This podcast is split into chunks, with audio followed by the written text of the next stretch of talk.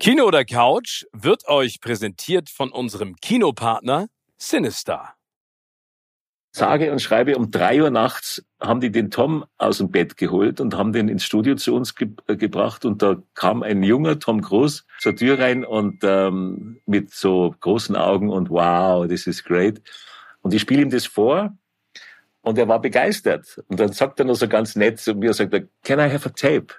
Sage ich, ja klar kannst du ein Tape haben. Dann haben wir immer eine Kassette, so eine alte Kassette gemacht, ja. Und damit ist er dann irgendwann mal ab, abgezischt, ja. Und das war der, das war der Beginn dieser Filmmusik. Und als ich Tom vor ein paar Jahren getroffen habe, als wir, als, der, als der Top Gun Maverick anging, fällt er mir am Hals und wir reden und, und reden von alten Zeiten und sagt er, weißt du eigentlich, dass ich noch immer dieses Band habe, das du mir damals gegeben hast und ich spiele es immer wieder am 4th of July.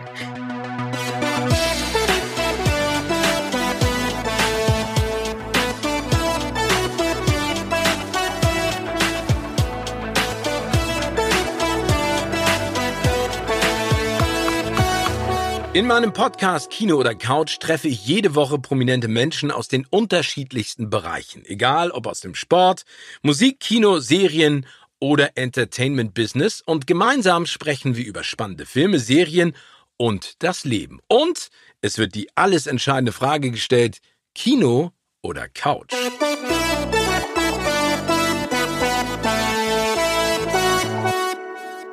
Heute spreche ich mit einem herausragenden Ausnahmetalent. Dieser Mann hat Musik gezaubert, von der ihr 100%ig schon mal einen Ohrwurm hattet. Er hat einen der größten Instrumentalhits aller Zeiten gemacht und den Sound der 80er Jahre maßgeblich mit seinen Songs geprägt. Der Soundtrack von Beverly Hills Cop 1 und 2 stammen von ihm und der Soundtrack von Top Gun machte ihn zum internationalen Superstar. Auch beim zweiten Teil, Top Gun Maverick, hat er seine musikalischen Finger mit im Spiel.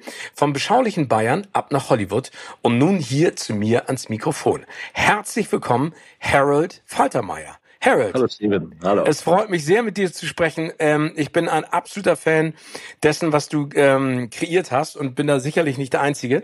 Aber wir starten mal mit einer ganz allgemeinen Frage. Gibt es einen Film, den du immer im Herzen trägst, weil es einer deiner absoluten Lieblingsfilme ist? Wenn ja, welcher?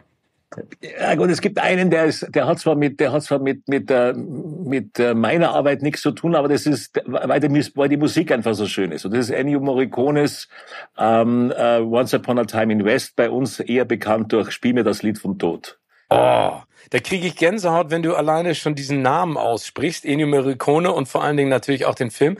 Ähm, aber ist das äh, also du hast es gerade angesprochen, die Musik hat dich zum Fan dieses Films gemacht oder ist der Film selber auch etwas, was du ganz toll findest?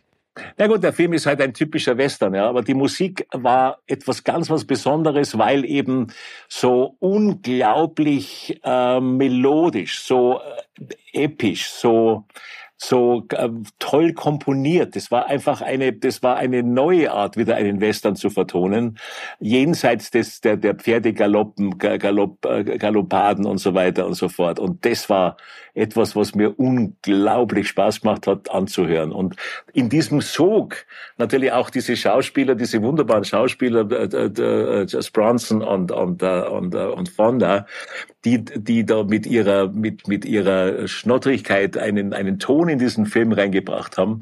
Das war einfach eine unglaublich tolle Komposition und und äh, und Produktion. Und die ist mir immer noch, wenn es auch wenn es auch ein bisschen trivial ist, aber das ist der, dieser Film, der ist immer noch bei mir ganz ganz ganz weit vorne. Und ich spreche da glaube ich auch für den Hans Zimmer, der auch immer sagt, das war einer der, einer der, der geilsten Filme, die es gegeben hat für uns. Ja, vor allen Dingen, du musst dir mal überlegen, der stammt aus dem Jahre 1968, ist ja, ja fast drei Stunden lang, ne? Also ich glaube zwei, ja. 45, was ja auch für einen Western oder für einen Film damals völlig absurd ist. Hast du denn Ennio Morricone mal kennengelernt? Leider nein. Ich hätte ihn oh. so gerne kennengelernt, aber aber es ist mir leider verwehrt geblieben. Ähm, es tut mir immer noch leid. Ich habe mal bei einem Mittagessen seine Tochter kennengelernt und habe gesagt, es wäre so schön, mal den Herrn Papa kennenzulernen. Es ist aber leider nie zustande gekommen. Ich habe den noch live in Konzert gesehen. Der hat ja jetzt, glaube ich, noch vor vier oder fünf Jahren, oder ich weiß gar nicht, wann der gestorben ist. Ich glaube, ist das jetzt zwei Jahre her? So circa ähm, zwei Jahre, ja. Ja, zwei Jahre her. Da habe ich ihn noch, äh, der ist ja bis ins hohe Alter noch sozusagen mit Orchester unterwegs gewesen. Das ist wirklich beeindruckend, was dieser Mann, sag ich mal, für, für das Genre Western getan hat durch seine Musik. Was du ja, kommen wir auch gleich zu, vor allen Dingen auch für ein ganz besonderes Genre gemacht hast. Wie siehst du das denn? Gibt es denn auch Serien, die dich reizen oder bist du da eher ein Filmmensch? Ich bin eher der Filmmensch. Serien ist eigentlich nie sowas für mich gewesen. Kommt aber auch daher, dass damals Hollywood äh, Filmkomponisten und Fernsehkomponisten strikt getrennt hatte. Ja, und so hat man auch damals auch gar keine Serien angeboten bekommen. Das eine war der Filmkomponist, der andere war TV. Und ähm, diese Welten hat man damals nicht vermischt. Aber du hast ja trotzdem sowas wie der König von St. Pauli gemacht oder dann auch Asterix in Amerika. Bist, würdest du dich denn persönlich als Team Kino eher als Team Couch bezeichnen? Ähm, gut, ich bin eher eher Team Couch, glaube ich. Oh, okay. Ja, inwiefern? Warum? Ich bin kein so großer, bin kein so großer Kinogänger. Ich, ich, ich, filter, ich filtere halt wahnsinnig. Ich, ich bin halt sehr, sehr, sehr sehr, sehr ähm, wählerisch. Ich meine, wenn du, wenn du, wenn du wie wir jetzt, äh, ich bin ja in der in der Academy auch ähm, und und und habe Access äh, für, für, auf alle Filme, die die die neu gedreht werden, ja. Und dann neigt man natürlich schon, schon sehr dazu, dass man sagt, na jetzt gehe ich nicht ins Kino, ich schaue mir den Film schnell schnell über den Computer an oder sowas, ja. Und wenn es dann sein muss, auch äh, wenn er wenn er dann nicht mich so wirklich interessiert, dann auch so im Schnelldurchlauf, ja. Das passiert mir, muss ich leider zugeben, das passiert mir ab und zu. Du, ich glaube, an der, an der Flut an Inhalten, die man mittlerweile ja bekommt, äh, kann ich das ehrlich gesagt nachvollziehen. Also das ist ja wie ein gutes Buch. Du fängst an zu lesen und wenn es dich nach, keine Ahnung, 20, 30 Seiten nicht so richtig angefixt hat, dann ist es auch schwierig, 800 Seiten zu lesen. Und ich finde, manchmal ist die Zeit auch relativ kostbar. Ich gebe das auch gerne zu. Wenn mich eine Serie nicht catcht oder auch ein Film nicht, dann denke ich auch so, warum soll ich mir das jetzt noch antun, die nächsten drei Stunden, ohne dass ich da nicht einschlafe bei. Also insofern, ja. äh, du hast da wie gesagt den Access zu allen Sachen, die es da gibt. Ich habe es eben gerade schon eingangs gesagt. Äh, das ist echt toll, was du da für Musik gemacht hast und vor allen Dingen, wie du Filme durch deine Arbeit auch geprägt hast. Wie ist es denn damals zu dem Sprung vom von Bayern nach Hollywood gekommen? Also gab es da so, ein, so, ein, so eine Schlüsselszene, so einen Schlüsselmoment? Ja. Es, es, gab, es, gab einen, es gab einen Produzenten, der, der hier wahnsinnig erfolgreich war. Das war Giorgio Moroder, der Produzent und, und Komponist für Donna Summer. Ich kannte ihn aus, aus meiner Münchner Zeit, weil wir sind, unsere Studios sind ungefähr drei, drei Kilometer voneinander entfernt gewesen damals. Er war im Arabella-Haus, ich war in der Kreilerstraße. Und so bleibt es nicht aus, dass man sich einmal irgendwann kennenlernt. Und er wollte mit mir mal gerne einen Versuch machen zu arbeiten, denn ich, ich bin ja auch technisch erzogen worden, also ich habe ja auch Technik gelernt und das war damals relativ ähm, neu. Es gab entweder Techniker oder Musiker. Das, die, die, diese Kombination war nicht so geläufig. Und es hat ihm aber gefallen. Und er hat mich, er hat mich rüber, er hat mich rübergeholt und hat mir die Möglichkeit gegeben, äh, bei einem, einem Projekt einmal mitzuarbeiten. Und das war Midnight Express. Das war da ein, ein, ein toller Film, wo er die Musik komponiert hatte. Und so sind wir uns dann näher gekommen. Und ähm, äh, im Zuge dieser Zusammenarbeit hat er mich dann mit nach Amerika genommen. Ja, und ich durfte dann für Donna Summer arrangieren und später dann eben auch komponieren. Und nachdem er ja schon, äh, also Moroder, schon ein ganz, ganz großer, großer äh, äh, Fisch war in, der, in, diesem, in diesem Becken, ähm, blieb es natürlich nicht aus, dass der nächste Film auch wieder etwas war, was man ihm angetragen hat. Es war American Gigolo mit Richard Gere. Und da lernte ich dann Jerry Bruckheimer kennen. Und schon war, und schon war es geschehen. Und zwei Jahre später ruft Bruckheimer an und sagt, kannst du mal einen Film auch für uns alleine, ohne Moroder machen? Weil der will eigentlich nicht mehr, der hat ganz andere Pläne. Dann sage ich, ja klar, freilich. Und so so ging die Zusammenarbeit mit, mit, äh, mit Jerry Bruckheimer an. Ja. Ja, Wahnsinn. Aber es ist ja großartig. Also Talent und Zufall und dann vor allen Dingen vielleicht auch die richtige Verbindung helfen dann in der Sekunde. Äh, wie du eben gerade schon angesprochen hast, du hast ja viel auch in Deutschland gemacht, in Europa und in Amerika. Gibt es für dich da als Kreativer ganz klare Unterschiede, also in der Arbeitsweise oder jetzt auch im Budget? Oder ist das bei der Musik eher ein internationales Business auf Augenhöhe? Also es gibt schon, es gibt schon äh, ähm, Unterschiede, sowohl in, in, den, in den Budgets oder und sowohl natürlich auch in der, in der, in der Größe der Besetzungen. Hollywood ist eben Hollywood und mein, ähm, bis man bei uns einmal mit einem Star wie, wie Richard Gere oder, oder wie Tom Cruise zusammenkommt, das dauert länger natürlich, ja. Ist halt, ist halt nun mal so. Und vom Budget her ist es auch anders. Die, die Budgets drüben sind schon ungleich größer. Das ist ja drüben alles dann Work for Hire. Es, ist, es klingt immer so, wie wenn erstmal so eine Abfindung stattfinden würde, ja. Aber diese, diese Beträge sind, sind, schon, sind schon was anderes wie bei uns, ja.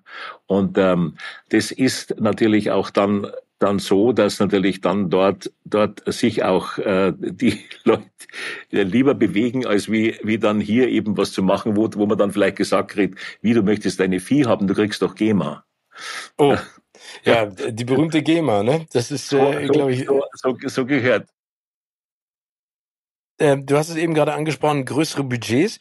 Wenn man dann ja. jetzt mit, mit jemandem arbeitet, wie zum Beispiel am Jerry Bruckheimer, den ich ja, ja. auch schon ein paar Mal äh, kennenlernen durfte, äh, ein sehr eloquenter, eher zurückhaltender Mann, aber mit einem unfassbaren Einfluss und auch einer ganz klaren Vorstellung, wenn man sich vor allen Dingen an seine ursprüngliche Zusammenarbeit mit Don Simpson erinnert. Wie war das denn für dich dann auch mit ihm zusammenzuarbeiten? Ist es dann so, dass er sagt, ähm, Harold, du machst, was du für richtig hältst und ich halte mich da raus und höre mir das an? Es ist, es ist nicht so, dass, dass, dass Bruckheimer einem da freie Hand lässt. Ja.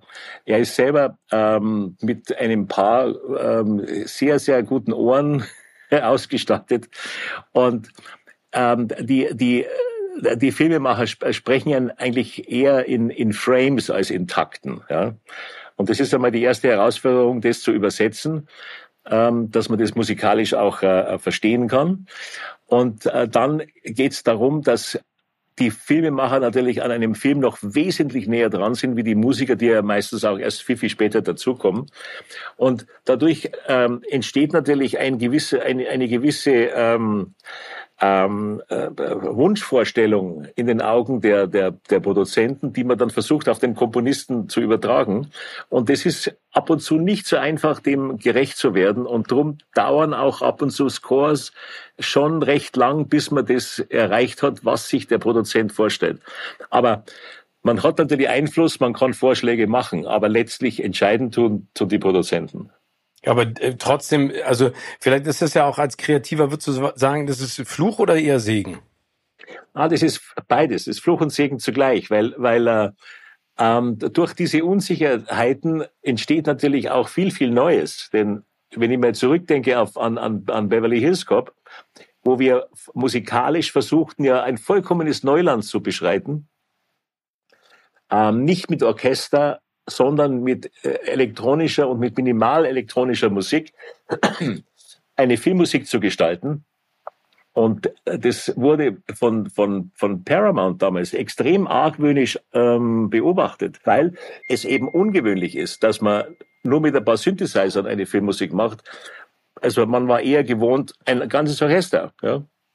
Und nachdem es eben ein weißes Blatt Papier war, war es sehr schwierig. Und ich hatte viele, viele Vorschläge schon gemacht, bis dann ein einzige kleine Melodie überzeugt hat und das war Axel F.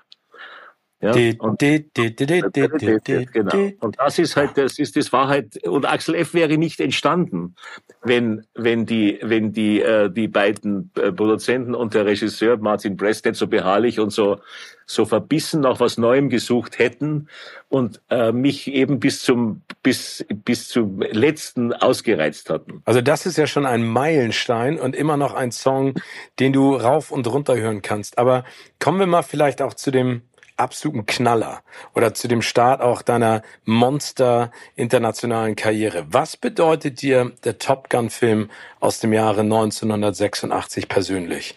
Sehr, sehr viel, weil Top Gun, also der erste Top Gun, ja für mich A, ein musikalischer Meilenstein war und B, auch ein Stück und ein Musikstück ähm, kreiert hat, das, das sich auch in den neuen Film wieder reingemogelt hat, ja. Und es ist diese berühmte Top Gun Anthem, also diese Hymne auf Top Gun, die ganz äh, kurios entstand und dadurch natürlich eine, eine Besonderheit für mich darstellt, ja. Denn dieses, dieses Stück, äh, ähm, war erstmal gar nicht geplant für Top Gun. Das war ein, das war, für, das war für die, diese, diese Grundmelodie, diese paar Takte war für eine Traumsequenz geplant für einen ganz anderen Film. Ach, und wirklich? Für welchen denn? Für, für Fletch. Äh, und es war eigentlich... Fletch, der Troublemaker mit Chevy Chase. Der, der, der Troublemaker, richtig. Nein! Und es war eigentlich eigentlich war Steve Stevens, äh, äh, nee, also, äh, Billy Idol, äh, Steve Stevens ist der Gitarrist. Billy Idol war eigentlich derjenige, der das, der, der mich mit der Nase da drauf gestoßen hat, denn ähm, die wussten alle bereits, dass ich äh, als nächsten Film Top Gun machen werde, wenn ich Fletch fertig habe, ja. Und der, der, der Billy und, und Steve Stevens, die saßen im Nachbarstudio und haben Demos für ihr neues Album gemacht. Und ich habe noch an Fletch äh, äh, gearbeitet. Und ich schreibe diese kleine Dream-Sequenz für, für Fletch und ähm, ähm, das, das war eine Szene, wo, wo, wo Chevy Chase träumt, dass er Michael Jordan ist, der berühmte. Der Ach ja, berühmte stimmt. In dem Lakers. Im Lakers-Kostüm, ja genau, richtig. Und er träumt, er träumt es und, der, und dafür war ursprünglich geplant, da, di, di, da, da, da, da, da, da. Und das habe ich immer wieder gespielt. Und als ich dieses Stück am Klavier spiele, kommt irgendwann durch die Tür reingeflogen der, der Billy Idol und sagt, hey Harold, this is great, this is Top Gun, hey! Und ich schaue ihn so an, sage, ja, ja, Billy, alles in Ordnung. Und er, er sagt, great, Top Gun, haut die Tür wieder zu, war verschwunden und dann am, am, am, am Gang draußen konnte man ihn noch hören. Da, da, da, da, da, da, da. Und dann habe ich eine Pause gemacht und denke mir, wer weiß, der hat vielleicht gar nicht Unrecht, denn das, es hat mir dann doch nicht mehr so gefallen für, für Fletch und dann habe ich es nochmal für mich alleine gespielt und dachte mir dann, es ist vielleicht, wenn man das auf der Gitarre spielt, dieses Thema, das könnte funktionieren. Und dann habe ich es auf die Seite gelegt. Ja? Und, und äh, dann, ein paar Wochen später kam Jerry Bruckheimer und Don Simpson und wir haben ein gemeinsames Abendessen vereinbart gehabt. Und wir sitzen da und er, er sagt zu mir, sag mal, hast du eigentlich schon was für, für, für, für Top Gun? Und ich sag, ja, sag ich, habe schon eine Melodie habe ich schon, aber ich weiß noch nicht genau, wo die hinführen soll. Ich muss erst mal mich damit beschäftigen. Und dann gibt der keine Ruhe, sagt er, wie, du hast schon Melodie. Ich sag, ja, ich habe ich hab eine, eine kleine, ein kleines Sujet, kleine Idee. Aber noch in meinem Kopf. Und dann die beiden wieder. Ja, wenn du es im Kopf hast, kannst du ja auch spielen. Sag ich, ja, freilich kann ich spielen, aber es sind ja nur ein paar Takte. Es macht ja nichts. Kannst du wiederholen. Und können wir das hören? Und ich sag, oh mein Gott, sag ich, und es war, war elf Uhr nachts, ja. Und ähm, dann geben die einfach keine Ruhe. Und was war das Ende vom Lied? Ich bin in den Studio nachts um elf Uhr und sitze mit mit mit den mit Bruckheimer und Simpson und und ähm, und spiele denen am Klavier mit wirklich mit Händen und Füßen und mit mit mit viel Erklärungen dieses Thema immer wieder vor und und der Grund, warum das, warum die Anthem eigentlich sich über den Quintenzirkel bewegt, ja, ist eigentlich der Not geschuldet, weil, weil ich einfach nur die acht Takte hatte und die dann einfach variiert habe in verschiedenen Tonarten.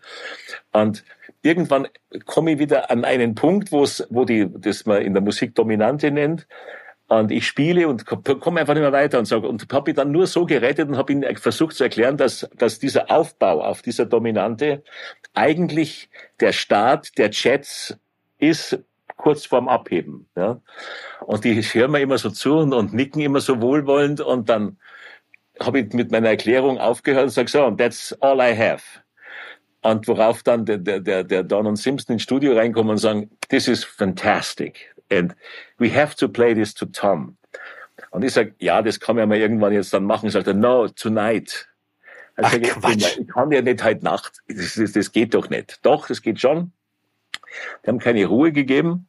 Und ich bin das wirklich, ich bin um, um halb zwölf Uhr nachts in unser Studio rüber, hab den Techniker rausgeklingelt aus dem Bett, habe einen Gitarristen bestellt, der musste, der musste dann zwei Stunden warten, dem habe ich dann die, die Noten schon aufgeschrieben gehabt.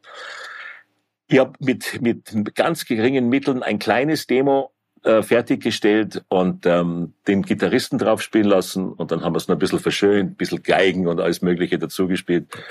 Und es kommt, sage und schreibe, um drei Uhr nachts haben die den Tom aus dem Bett geholt und haben den ins Studio zu uns ge äh, gebracht. Und da kam ein junger Tom Groß zur Tür rein und ähm, mit so großen Augen und wow, this is great. Und ich spiele ihm das vor und er war begeistert. Und dann sagt er noch so ganz nett zu mir, sagt er, can I have a tape? Dann sage ich, ja klar kannst du ein Tape haben. Dann haben wir immer eine Kassette, so eine alte Kassette gemacht, ja. Und damit ist er dann irgendwann mal ab, abgezischt. Ja. Und das war, der, das war der Beginn dieser Filmmusik. Und als ich Tom vor ein paar Jahren getroffen habe, als wir, als der, Top Gun Maverick anging, fällt er mir am Hals und wir reden und, und reden von alten Zeiten und sagt weißt du eigentlich, dass ich noch immer dieses Band habe, das du mir damals gegeben hast und ich spiele es immer wieder am 4th of July. Das war irgendwie unglaublich. Ach Quatsch, das ist ja eine Wahnsinnsgeschichte. Ja, ey. also aber, die ganze Geschichte von Top Gun hast, habe ich jetzt ja runtergeplappert. Ja, aber toll, aber das ist eine super Geschichte. Also vielen Dank erstmal an Billy Idol, muss man ja sagen, ja, für, genau. sein, äh, für, für seine Unterbrechung und fürs Reinlaufen ins Tonstudio. Du hast es eben gerade angesprochen. Ähm, wir reden ja darüber, dass Top Gun Maverick jetzt 36 Jahre nach dem ersten Teil ins Kino gekommen ist. Ne? Und äh, Val Kilmer taucht drin auf, äh, Jennifer Kennelly, Miles Teller als der Sohn von Anthony Edwards. Ähm, wie war das denn für dich, als, als die gesagt haben, Jerry und auch Tom, ey, wir machen jetzt den zweiten Teil, so lange Zeit nach dem ersten?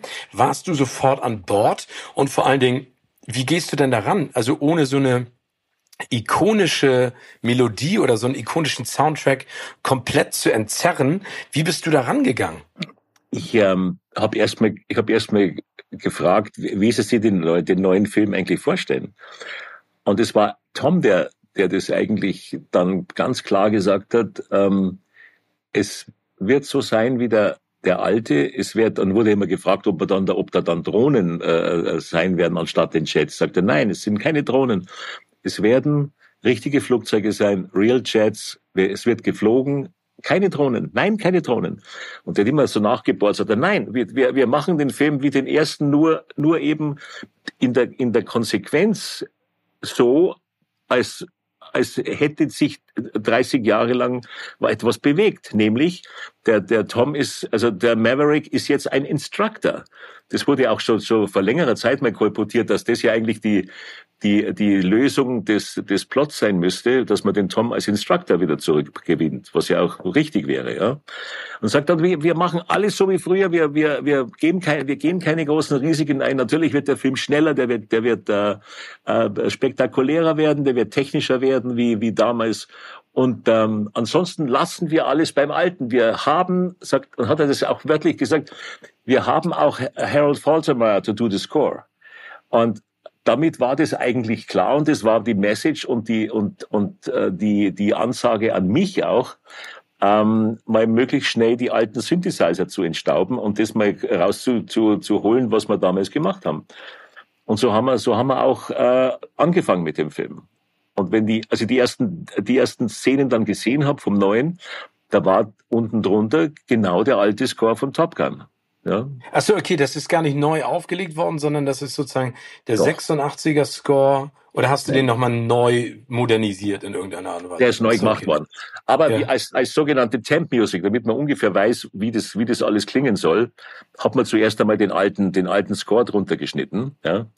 Und interessanterweise und glücklicherweise ist, ist eines passiert. Ich hatte noch die alten Floppy Disks von den Daten, die wir damals aufgenommen haben. Ja, und das war ja, das war ja erste Generation, erste Generation ähm, Synthesizer, ähm, Sequencer, ja, die auch wirklich schon funktionierten. Bei Beverly Hills Cop haben wir noch, haben wir noch, haben wir noch mit Sequencern gearbeitet, die noch nicht einmal eine, eine Anschlagdynamik hatten.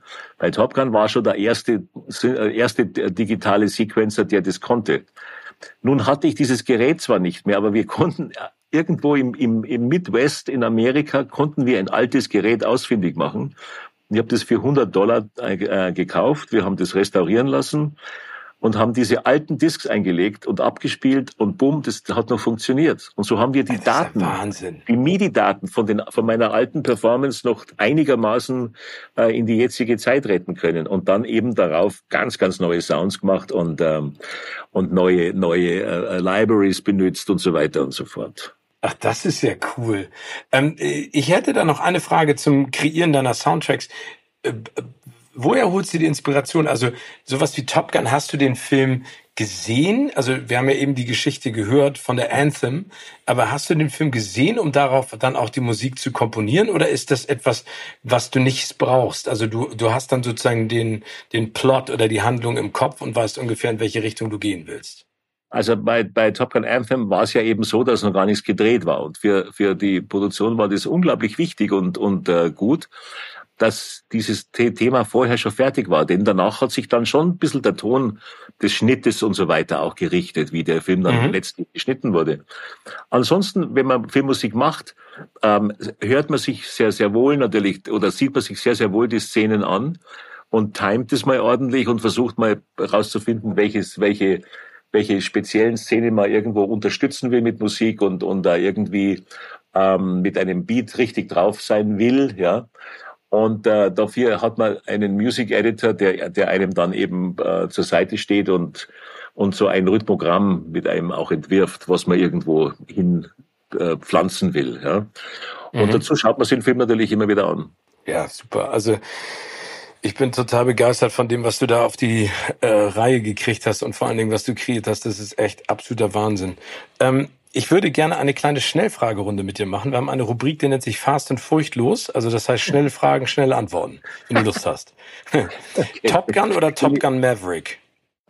Ah, Top Gun Maverick. Warum? Weil es, weil es eben diesen wunderbaren Bogen jetzt spannt, ja, zwischen dem ersten und dem zweiten. Und es, es würde ich jetzt, würde ich jetzt alle Viere von mir strecken wollen oder müssen, dann wäre das ein wunderbarer Abgang. Ja, okay, aber das äh, dauert hoffentlich noch sehr, sehr lange. Ja, ich hoffe welchen auch, Soundtrack, ja. welchen Soundtrack hättest du gerne selbst gemacht? Hast du ja vorhin schon gesagt. Spiel mir das Lied vom Tod, oder? Ah, das ist der, das wäre der Film gewesen. Ein Soundtrack selbst gemacht hätte ich am liebsten Pink Panther. Das finde ich gut. Von äh, die Peter Sellers. Die Peter Sellers, Henry, Henry Mancini. Oh. Ja. Oh, die waren auch großartig. Ja. Welchen Film kannst du aufgrund seiner Musik gar nicht ausstehen? Ähm, jetzt könnte ich sagen Stummfilm. Schöne Antwort. Schöne Nein, Antwort. Äh, wäre, wäre Antwort. Wenn du sie so gelten lässt, lassen ich, ich, ich lasse sie so gelten. Ich lasse sie so gelten. Welches Lied könntest du jeden Tag hören und welches gar nicht mehr? Ähm, jeden Tag könnte ich hören von, von Doobie Brothers What a Fool Believes und was ich überhaupt nicht mehr hören kann, ist Atemlos. okay, gut. Äh, welches ist dein nutzlosestes Talent? hm. ähm, jetzt hast du mich wirklich. Mein nutzloses Talent ist, ähm, oh Gott, damit. Ähm, ich habe ein paar nutzlose Talente, die mich nirgendwo, nirgendwo weiterbringen. Aber, ähm, ah, shit. Oh, ich, äh, ich bin, ich bin extrem ähm, handwerklich begabt. Ja? Und es ist natürlich, eigentlich ist es nicht nutzlos, aber jetzt kommt der Erklärbär. Aber es ist aus dem Grund wirklich nutzlos, weil aufgrund dieses handwerklichen Talents kriege ich natürlich andauernd irgendwelche Jobs, die ich eigentlich nicht will. Ah, okay. Sehr irgendwas gut. reparieren, irgendwas machen, irgendwas zusammenschweißen, irgendwas schrauben, irgendwas bohren oder sonst irgendwas. Ja, dann freue ich mich ja, dass ich zwei linke Hände habe, dass mich da keiner mit äh, ja, behelligt sozusagen. Ist nicht schlecht, ja. Für wen würdest du gerne mal ein Lied schreiben? Für ähm, Ella Fitzgerald. Leider kann ich es nicht mehr. Oh, das wäre bestimmt auch eine spannende Kombination gewesen. Und die letzte Frage. Welcher Filmtitel passt aktuell perfekt zu deinem Leben? Ähm, das Gute kommt zuletzt. Das Gute kommt zuletzt. Harold, ey, das war absolut gigantisch mit dir zu sprechen. Was für tolle Geschichten und vor allen Dingen, was für ein großartiger Mensch du bist. Also äh, ich habe dich schon durch deine Musik sehr geschätzt und sehr geliebt, aber jetzt bin ich ein noch größerer Fan als vorher. Vielen Dank für deine Zeit und für dieses tolle Gespräch. Danke. Danke, danke, danke. Hat viel Spaß gemacht. Danke dir. Alles Gute und äh, bis bald hoffentlich. Dir auch alles Gute. Bis bald. Danke dir. Servus. Tschüss.